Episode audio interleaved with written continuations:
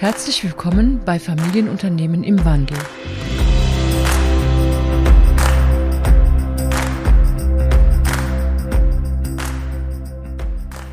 Ich habe heute den Georg Eck bei mir. Schön, dass du da bist, Georg. Du bist ja auf Urlaub hier am Tegernsee und ich freue mich, dass du dir die Zeit nimmst, mit mir diesen Podcast hier zu einzusprechen. Wir haben es ja schon einige Zeit geplant, dass wir uns hier mal treffen, weil wir ein gemeinsames Thema haben. Und das Thema ist die äh, Digitalisierung, genauer gesagt der digitale Wandel in Familienunternehmen. Vielleicht magst du mal ein paar Worte zu dir selbst sagen. Ja, Franz, vielen Dank für die Einladung und ich freue mich hier zu sein. Äh, auf der einen Seite bin ich Inhaber und leite ein Unternehmen für digitale Lösungen. Das ist richtig. Das sind Einzelaspekte, auf die wir nochmal zu sprechen kommen. Und auf der anderen Seite Coach und Architekt für digitale Strategien. Das ist eine Akademie, wo wir sozusagen mit den ganzen Beteiligten zu den gesamten Digitalisierungen kommen. Ja, da höre ich ja schon ein Stück weit raus, äh, dass es verschiedene Ebenen gibt zu diesem Themen. Äh, häufig spricht man ja von drei Ebenen der Digitalisierung. Äh, vielleicht magst du mal die ersten beiden Ebenen beschreiben. Ja, ähm, eigentlich einfach, wenn wir mal kurz zurückblicken in den 80er Jahren. Da wurde beispielsweise der Bleisatz mit dem PDF ersetzt. Also man hat äh, schon lange das PDF und das kennt auch jeder. Man könnte sagen, das ist digital. Ja, das ist auch digital. Aber letztendlich ist es nichts anderes als ein Buch, nur halt in digitaler Form. Also man hat die analogen Aspekte digitalisiert. Ja, genauso hat man natürlich bis heute äh, analoge oder weniger digitale zu besseren ähm, praktikablen Lösungen umgebaut, sodass man schon in, wir sagen, in Einzelaspekten digitaler geworden ist. Der zweite, äh, die zweite Ebene ist, sagen wir, in den 2000er Jahren entstanden. Man hat festgestellt, dass es viel mehr Rechenleistung gibt, dass äh, es viel mehr Technologie gibt, die man miteinander verbinden kann und hat mehr auf Prozesse Wert gelegt, beispielsweise bei Fertigungen, bei Maschinen und ist dort natürlich auch, äh, man kennt äh, bestimmte Produkte, die wir heute verwenden, auch am Smartphone, am Arbeitsplatz. Das sind digitale Prozesse, die dann äh, in den 2000er Jahren äh, hervorgekommen und gelöst worden sind. Und da hatten wir dann sozusagen, wenn man es mal so nennt, die zweite Welle der Digitalisierung. Also sozusagen die Prozessautomatisierung und Prozessdigitalisierung. Genau. Weil ja. das Smartphone, um das vielleicht nochmal kurz zu sagen, 2006 erfunden, auch dann bis dahin auch einen, äh, ähm, eine, eine Möglichkeit gebracht hat, extrem viele digitale Einzelaspekte zu kreieren. Ja. Mhm. Ja, ein Beispiel für die Prozessautomatisierung könnte zum Beispiel so eine Plattform wie Airbnb oder Booking.com sein oder wie du schon erwähnt hast, natürlich auch die Prozesse in den äh, Werken und Fertigungsanlagen der Industrie.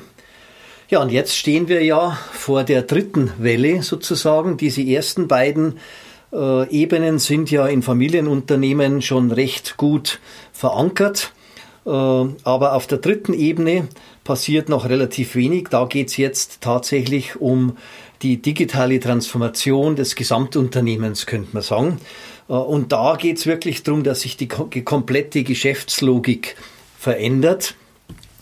Da geht es um Geschäftsmodelle, da geht es um Strategien, äh, es geht aber eben auch um die Kultur. Äh, es geht um neue Ausrichtungen.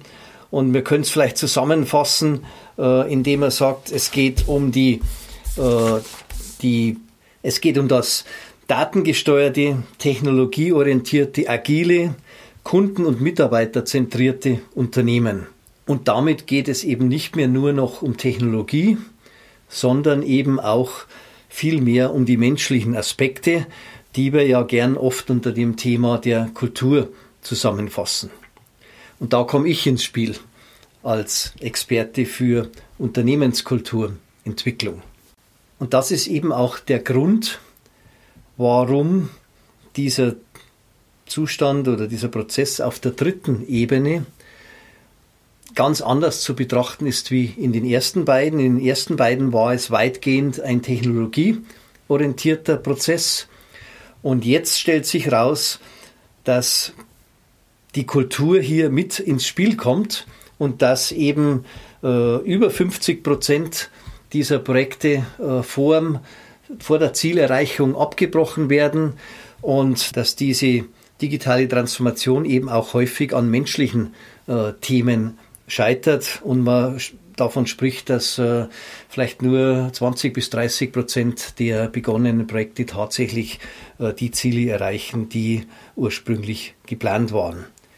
Und gleichzeitig ist es so, dass ein Familienunternehmen äh, dieses Thema angehen muss, weil entweder der äh, Ansporn oder auch Druck von den Kunden kommt. Er kann aber auch von den Lieferanten kommen, die sich sozusagen äh, mit dem System äh, des Unternehmens verbinden wollen. Er kann aber auch von den Mitarbeitern kommen. Das heißt, junge Mitarbeiter wollen eine andere Firma vorfinden als vielleicht die Menschen, die heute überwiegend in den Unternehmen arbeiten. Das heißt, es gibt keinen Aufschub.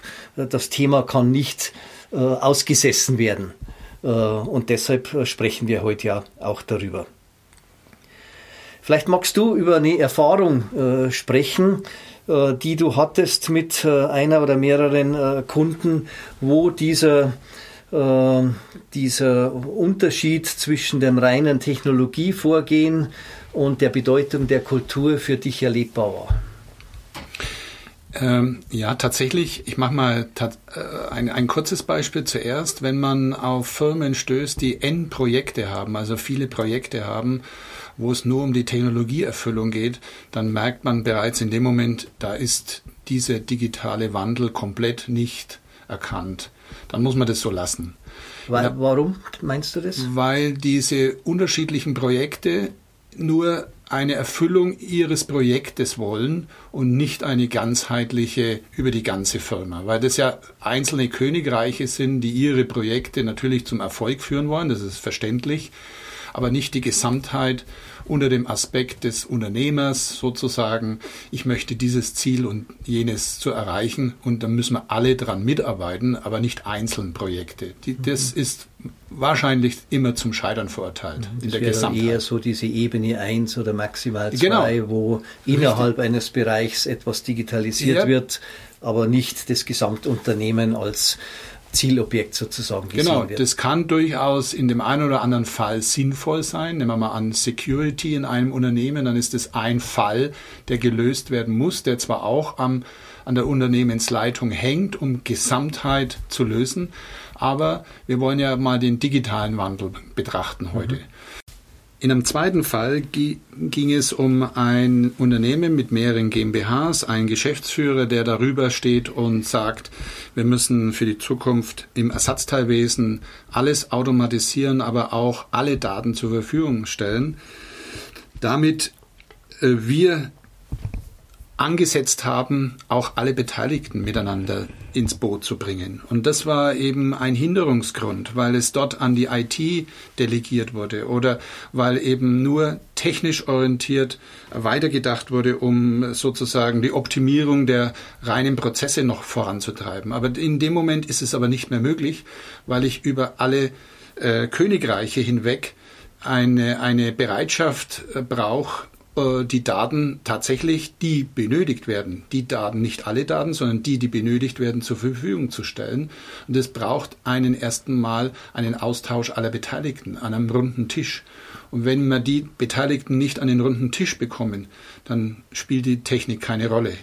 Die wird keinen Mehrwert schaffen, sondern nur einfach nur mehr Technik, aber keine Digitalisierung über alle hinweg.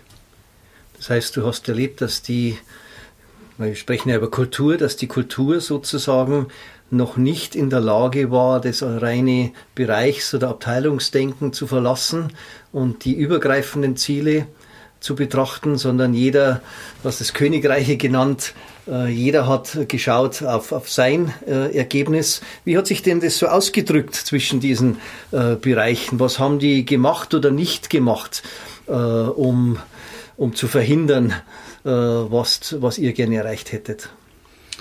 Ja, eine, ein Aspekt ist zum Beispiel, dass man Vorgaben macht. Aber mit Vorgaben kommen wir ja nicht weiter, sondern wenn, dann müssen die Möglichkeiten aufgezeigt werden. Das heißt also, es kommt von den Mitarbeitern nicht die äh, Zielerfüllung äh, darf in dem Moment im Vordergrund stehen, sondern die gemeinsame äh, Forderung, die Daten miteinander zu teilen. Und wenn dann die Verweigerung da ist, miteinander zu reden, dann und der Geschäftsführer möglicherweise auch hier die Verantwortung nicht übernimmt, dann kommen wir in dem Moment nicht weiter, weil er muss hier die Menschen und die verschiedenen Bereiche zusammenziehen und muss vorleben, dass das, was wir gemeinsam als digitalen Wandel für die Zukunft brauchen, eine Durchgängigkeit, eine Transparenz, eine nicht technikgesteuerte, sondern eine menschenzentrierte das müssen alle mitmachen. Und in dem Moment, wo sich die Leute mit ausklinken und sagen, geht mir nichts an oder ich habe andere Vorgaben zu erfüllen, dann bringen wir keinen, äh, keinen Weg zusammen. Hin. Es wird praktisch unmöglich, die Aufgabenstellung zu lösen, solange diese Bereitschaft nicht da ist. Und die kann ja auch nicht einfach äh, vom, vom Geschäftsführer vorgegeben werden, so nach dem Motto, ab morgen arbeitet ihr aber schön zusammen. Und äh, da kommt ja eben dann die Kulturarbeit äh, jetzt ins Spiel. Insofern ist es ein schönes Beispiel. Äh, denn äh, die Aufgabenstellung des Unternehmens hier wäre ja sozusagen von einer abteilungsorientierten Kultur zu einer bereichsübergreifenden Zusammenarbeitskultur äh, sich zu verändern, wo Offenheit, Transparenz, äh, gemeinsame Lösungen finden, äh, am runden Tisch sitzen, wie du sagst, äh, zustande kommen. Und es ist ein Prozess, der einfach nicht über Nacht geht, sodass wir morgen zusammenarbeiten können. Und deshalb scheitern diese Projekte ja auch. Und ich glaube, du hast erzählt, dass äh, das Projekt dann nach einem halben Jahr oder dreiviertel Jahr beendet wurde ohne Zielerreichung. Das stimmt. Es wurde leider damit nicht fortgeführt, was wir eigentlich damit äh, gemeinsam beginnen wollten. Und da ist dieses Unternehmen äh, nicht allein, denn mehr als 50 Prozent dieser Projekte äh, werden beendet äh, ohne Zielerreichung. Und es gibt eine Umfrage von äh, Capgemini von 2017, also noch vor Corona, wo 1700 Führungskräfte und Mitarbeiter in fünf europäischen Ländern befragt wurden. Und dort wurde angegeben, von 72 Prozent äh, der deutschen Teilnehmer äh, hatten gesagt, dass die Kultur als größtes Hindernis bei der Umsetzung der digitalen Transformation äh, genannt wurde. Und nur 15 Prozent der Befragten waren der Meinung, dass ihr eigenes Unternehmen in der Lage wäre, eine digitale Transformation tatsächlich äh, zu handeln. Ja, und das ist vielleicht die besonders wichtige Erkenntnis, dass diese digitale Transformation eben jetzt aus zwei Teilen besteht, nämlich zum einen aus einem kulturellen Aspekt, als Enabler, als Ermöglicher für die Umsetzung der technologischen äh, Themen. Und dann stellt sich natürlich die Frage, wie müsste denn so eine Kultur ungefähr aussehen, die diese digitale Transformation möglich machen äh, kann. Und äh, da müssen wir uns erstmal äh, anschauen, was ist denn Kultur eigentlich? Ist ja oft auch ein Wort, das genutzt wird, aber ist ja auch ein bisschen verwirrendes Wort. Und, und gern nutzt man eine Definition so in dem Bereich äh, die gemeinsam gelebten und akzeptierten Werte, die sich in unserem Handeln ausdrücken. Und die Kultur betrifft praktisch alles, was in einem Unternehmen passiert, motiviert praktisch das gesamte Verhalten in einem Unternehmen. Zum Beispiel, wie geht ein Unternehmen mit Krisen um? Ich kann den Kopf in den Sand stecken oder ich kann die Krise als eine Chance und Möglichkeit sehen. Äh, wie geht ein Unternehmen mit Veränderung äh, um? Ist es veränderungsbereit oder ist es eher, geht es in Widerstand, wenn Veränderung äh, gefordert wird? Äh, ganz banale Dinge in der Kommunikation. Äh, spricht man sich mit Sie oder mit Du an? Äh, die Kleidung im Unternehmen, äh, Anzug mit Krawatte oder äh, Business Casual oder abgerissene Jeans äh, sagt was über die Kultur aus. Wie die Büros aussehen. Gibt es einen langen Gang mit geschlossenen Türen? Oder ist es ein großer, Großraumbüro oder gibt es Nischen, wo sich Kleingruppen miteinander treffen können? Äh, welche Perspektive hat man auf Geld, auf Emotionen, dürfen Emotionen ins Unternehmen gebracht werden. Äh, wie sieht es mit Ehrlichkeit im Unternehmen aus? Wie, äh, wie weit darf man konsequent sein?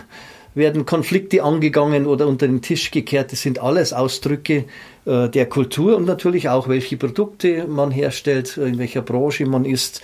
Das heißt, Kultur ist ein wesentliches Element äh, eines äh, Unternehmens. Und da stellt sich natürlich die Frage, wie könnte jetzt oder wie sollte so eine Kultur für den digitalen Wandel äh, aussehen, damit das halbwegs äh, machbar wird. Und die ersten beiden Aspekte betreffen äh, den Kunden und die Mitarbeiter. Das heißt, die, die Kultur muss auf den neuen Kunden sozusagen ausgerichtet sein. Wir müssen verstehen, wer ist unser Kunde und was, welche Bedürfnisse hat der Kunde und vor allem eben auch Kunden, neue Kunden, junge Kunden, bewusstere Kunden. Passt unser Produkt hier noch dazu? Und das Gleiche gilt für die Mitarbeiter, die Mitarbeiterorientierung. Äh, Gerade für Familienunternehmen, die ja oft am Land sitzen, äh, in kleineren Städten, und äh, es wird künftig ganz, ganz entscheidend sein, ob diese Unternehmen Digitalisierungsspezialisten zum Beispiel zu ihnen bringen können. Das heißt, die Kultur muss so attraktiv sein, dass dieser junge Mann oder Frau nicht äh, in die Großstadt geht und dort bei einem Konzern viel Geld verdient, sondern sich bewusst für ein Familienunternehmen äh, mit weniger Geld und mit äh, mit dem Nicht-Großstadt-Flair äh, äh, um sich rum, dass der dorthin geht. Denn all die anderen Dinge nützen nichts, die beste Strategie nützt nichts, wenn ich die Leute nicht bekommen kann, die diese Strategie umsetzen sollen. Dann braucht es natürlich, haben wir ja gerade in deinem Beispiel schön gesehen, es braucht eine neue Kollaborationskultur. Und zwar nicht nur innerhalb des Unternehmens, wie du es gerade beschrieben hast, sondern auch über die Grenzen des Unternehmens hinweg, äh, zum Beispiel mit äh, Lieferanten oder auch mit Wettbewerbern. Äh, ein schönes Beispiel ist immer die Smart City, wo ein Kunde möchte einfach von A nach B kommen, so schnell wie möglich und so kostengünstig wie möglich. Das heißt aber, dass alle Anbieter vom Fahrradverleih über den Roller, über die Fahrzeuge, über Kleintransporter, über Lastenräder bis hin zur Bahn äh, zusammenarbeiten müssen, damit ein Kunde auf einer App zum Beispiel tatsächlich den einfachsten und schnellsten Weg von A nach B finden kann. das heißt, wir müssen Daten austauschen, Offenheit, Vertrauen, Transparenz mit Menschen und Organisationen eingehen, die wir bis jetzt eigentlich als Wettbewerber betrachtet hatten. Dann braucht es ein hohes Level an Agilität, denn wir sehen es ja gerade ganz äh, stark, die Außenwelt verändert sich täglich. Und äh, das Unternehmen muss einfach in der Lage sein, auf diese Veränderungen im Außen zu äh, reagieren oder im Idealfall, soweit es eben auch möglich ist, tatsächlich auch zu antizipieren. Äh, das heißt, Flexibilität, Beweglichkeit im Kopf und in der, und in der Hardware sozusagen ist ein wichtiger Teil der Kultur. Dann braucht es natürlich sowas wie einen digitalen Mindset, eine digitale Haltung, eine Technologieorientierung. Äh, wer gar nichts mit Technologie zu tun hat, äh, der wird sich künftig schwer tun, denn diese Dinge brauchen eben auch äh, technologische Produkte und Prozesse, wie du es ja gerade beschrieben hast, zur Umsetzung. Dann braucht es natürlich eine Innovationsfreude. Es gibt ja kaum mehr permanent neue Produkte. Selbst in der Automobilindustrie, wo ich herkomme, gibt es jetzt Online-Updates. Das heißt, da wird nicht alle paar Jahre ein neues Auto entwickelt, sondern es werden permanent neue Features in die Autos entwickelt. Und äh, es braucht Experimentierfreudigkeit, es braucht Risikobereitschaft, die aber auch dann äh, mit, mit einer Fehlerkultur untermauert ist, wo eben akzeptiert wird, dass wir Fehler machen äh, dürfen, gerade wenn wir etwas lernen. Äh, das heißt, es geht auch um kontinuierliches Lernen und es braucht eben auch eine Führungskultur, die diese Dinge vorlebt. Das heißt, die Führungskräfte selbst müssen natürlich auch eine digitale Affinität zeigen und mit digitalen Werkzeugen arbeiten, denn eine Unternehmenskultur kann nie über, die, über das hinausgehen, was die Führungskräfte vorleben. Insofern kann man sagen, die, äh, die, das Unternehmen ist so digital, wie die Führungskräfte. Und dann hast du ja auch in deinem Beispiel schon das Thema Offenheit, Vertrauen, Transparenz angesprochen als eine Notwendigkeit äh, für diese Art von äh, Transformation. Und vielleicht der letzte Aspekt ist die, man könnte von einem äh, Unternehmergeist sprechen. Äh, das heißt, dass die Kultur offen ist für Handlungsspielräume, für Freiräume, so dass die Menschen eben auch nicht bloß das machen, was ihnen gesagt wird, sondern dass sie alle möglichen neuen Ideen einbringen dürfen und die jungen Mitarbeiter ja auch äh, ganz besonders die Generation Z äh, das ja auch gerne machen möchte, sich selbst organisieren und dafür auch einen Raum bekommen. Und meine Frage wäre jetzt, wenn du das so hörst und du stellst dir dein Beispiel nochmal vor, das ja letztlich in seiner Umsetzung äh, äh, gescheitert ist, weil die Kultur nicht betrachtet wurde. Wie wird denn das anders aussehen? Was, mit was hätte man da begonnen, wenn diese beiden Dinge, Kultur und Technologie, gleichwertig betrachtet worden wären von Anfang an?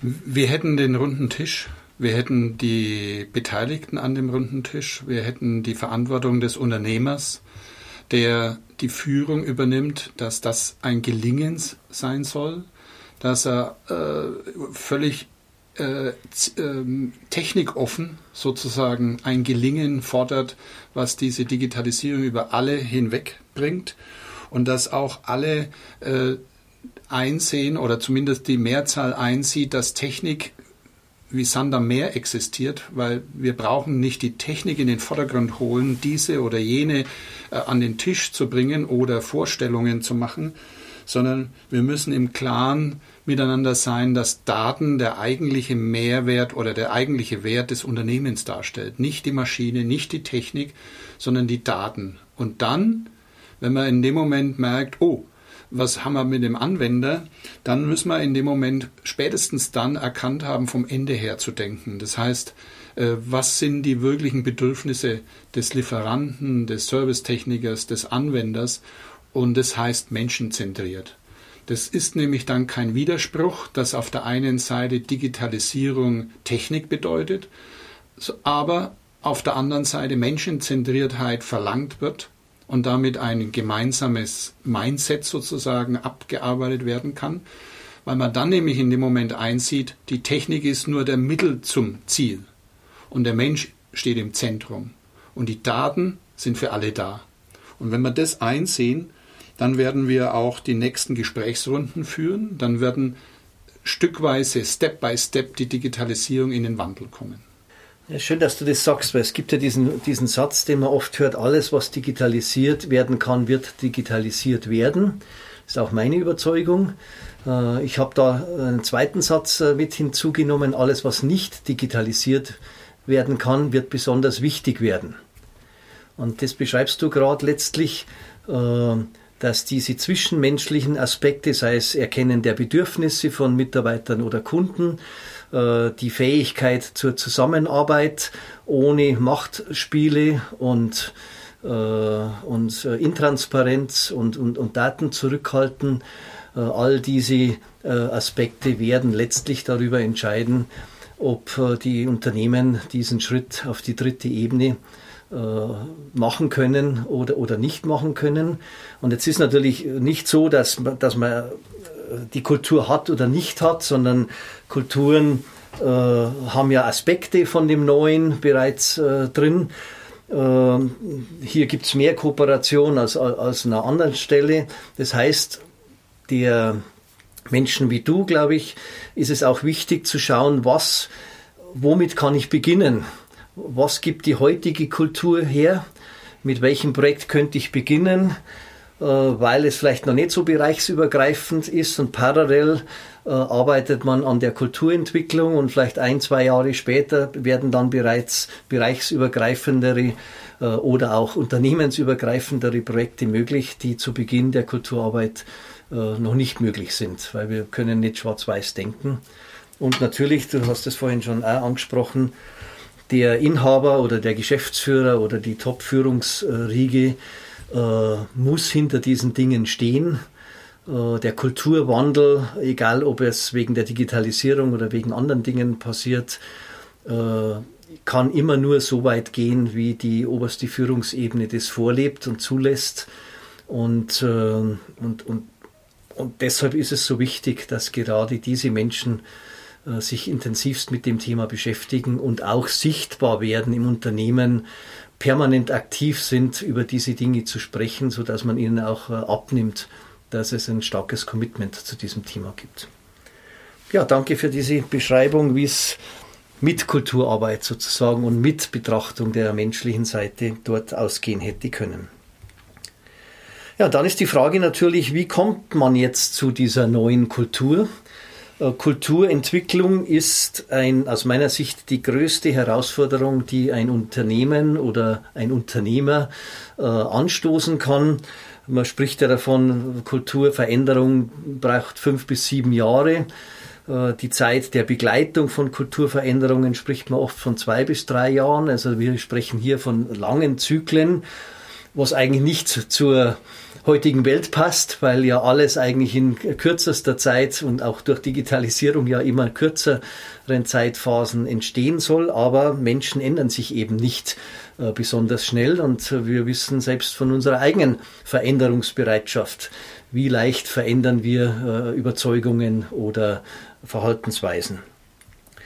Und äh, der Beginn ist natürlich mit dem, was wir vorhin gesagt haben, der Start ist immer mit der Spitze des Unternehmens, den Inhabern, den äh, Top-Führungskräften. Äh, dort muss der Funke sozusagen äh, brennen. Und äh, da haben die Familienunternehmen einen Vor- und einen Nachteil. Die Familienunternehmen haben ja starke Kulturen, weil eben durch die Familie, die dauerhaft da ist, äh, ein, langer Zeitraum die, die Kultur geprägt werden konnte. Im Gegensatz zum Beispiel zu Konzernen, wo oft alle zwei, drei Jahre ein anderer CEO mit ganz anderen äh, Kulturthemen äh, kommt. Äh, gleichzeitig ist es so, die, die Kulturen sind dann so stark geprägt, äh, über Jahrzehnte zum Teil, ja, manchmal Jahrhunderte, dass es dann in der Tat auch äh, durchaus sehr, sehr schwierig sein kann, diese Kulturen eben jetzt in dem Sinne, wie wir sie gerade besprochen haben, zur Wandlung äh, zu bringen. Und oft ist es da auch äh, durchaus wichtig nachzudenken, ob diesen Schritt dann ein Nachfolger äh, übernimmt.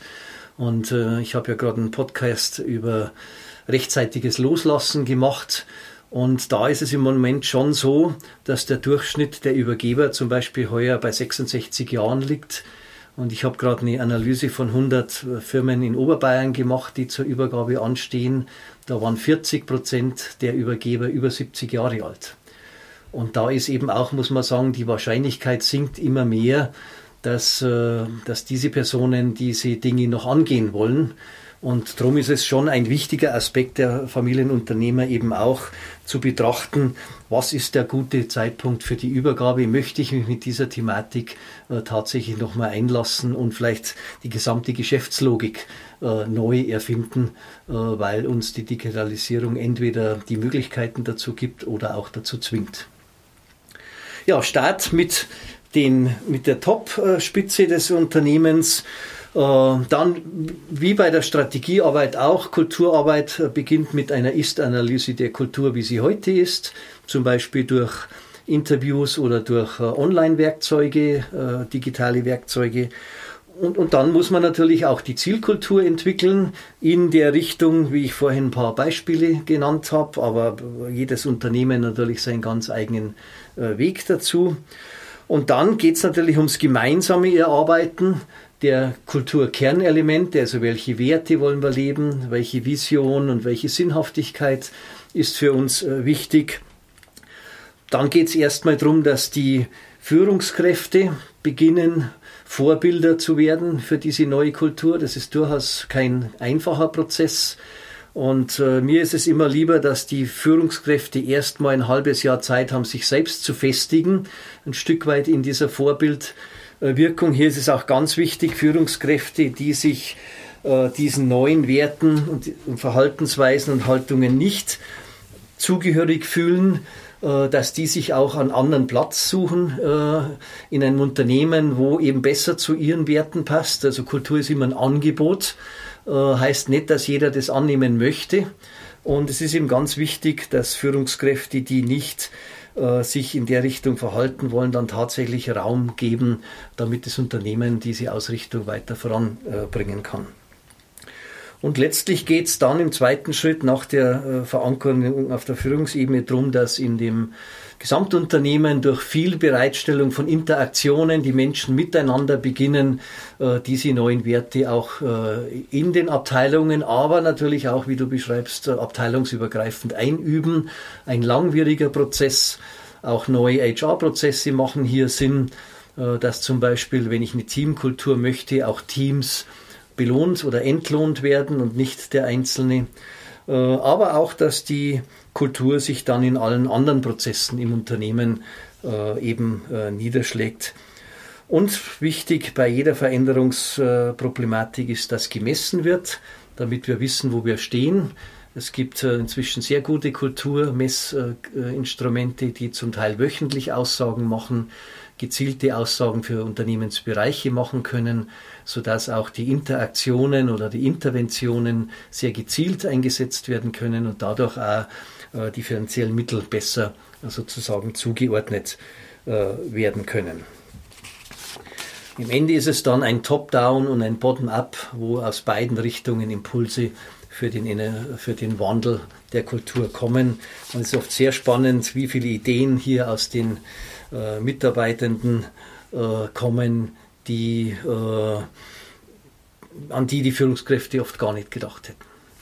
Was denkst du, kann unsere Lösung zu diesem Thema sein?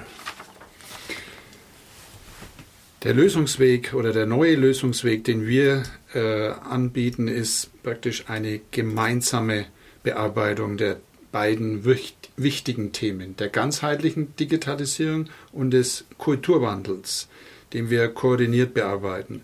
Denn die Digitalisierung kann nur so weit erfolgreich Step by Step umgesetzt werden und zu einer ganzheitlichen führen, wenn Step by Step auch der Kulturwandel vorher geebnet wird, beispielsweise mit Workshops und in Details zu gehen. Wo sind die Dinge, die wir anpacken müssen? Ja, das wäre wunderbar. Sehr gerne würde ich mit dir an einem solchen Projekt arbeiten. Und wenn Sie dieses Thema auch interessiert, dann bieten wir Ihnen gerne ein unverbindliches Erstgespräch an, in dem Sie vielleicht äh, erste mögliche Schritte für sich selbst zu diesem Thema finden können. Unsere Kontaktdaten finden Sie in der Podcast-Beschreibung. Ja, Georg, ich freue mich und bedanke mich bei dir, dass du heute hier mit dabei warst. Ich hoffe, es hat dir auch ein wenig Spaß gemacht. Und äh, ich gehe davon aus, dass wir zu diesem Thema auch in der Zukunft immer wieder gemeinsame äh, Dinge besprechen werden. Vielen Dank, Franz, dass ich da sein konnte. Und ich habe riesigen Spaß daran, weil die zwei Themen passen zusammen und müssen zusammen bearbeitet werden.